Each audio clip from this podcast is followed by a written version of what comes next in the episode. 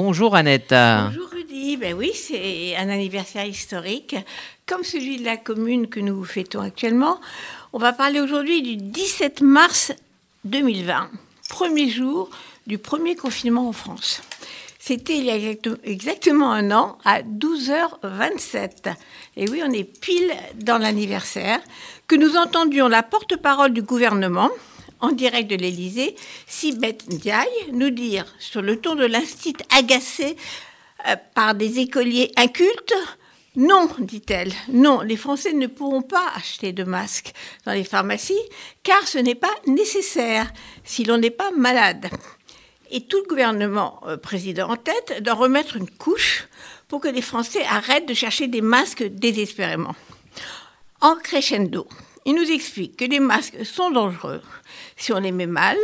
Non, non, ce n'est pas parce qu'on n'en a pas, puisqu'on vient d'en sortir quelques millions de nos réserves. On apprendra plus tard que ces masques seront jetés parce que périmés et inutilisables. La vérité, c'est qu'il n'y a pas de masques. Le gouvernement nous a ensuite fait la promo des masques en tissu, super, pour ensuite nous dire qu'il ne servait à rien, que seul le masque chirurgical protégeait et qu'il fallait absolument le mettre. C'est une année de chasse. Souvenons-nous, après avoir cherché des masques jusqu'à les commander aux Chinois sur Internet, on s'est mis à chercher des tests indispensables pour savoir si on avait le Covid. En se levant aux aurores pour faire la queue pendant des heures euh, devant les labos submergés. Pendant que dans les hôpitaux, pour les médecins, c'était la chasse au lit de réanimation. Nous, dehors, après la chasse aux tests, on est passé à la chasse à la vaccination. Oui, contrairement au discours de précaution du gouvernement, les Français se sont précipités pour essayer en vain d'avoir un rendez-vous. Pour une raison étrange. Le gouvernement pensait qu'il fallait aller lentement quand une pandémie va vite. Au début, il y avait des vaccins, mais un problème de logistique les laissait dans les grands frigos les centres de vaccination euh, installés dans les villes par les maires très efficaces euh, restaient vides. Ensuite, ce n'était plus la logistique, mais le produit qui manquait.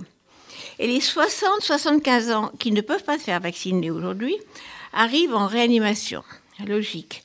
Alors ils essaient de se débrouiller, prêts à se faire piquer à l'AstraZeneca chez leur généraliste ou leur pharmacien quand ils auront des doses. Et puis, contrairement à d'autres pays, les soignants n'ont pas été très encouragés à se faire vacciner.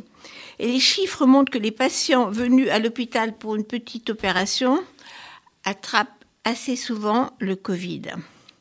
Aujourd'hui, un an plus tard, 91 437 Français sont morts du virus. Moins de 3% des Français ont pu avoir leurs deux doses de vaccin les courbes ne baissent pas et on va devoir s'enfermer un peu plus.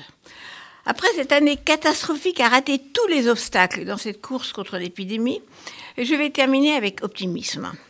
Oui, on peut en sortir.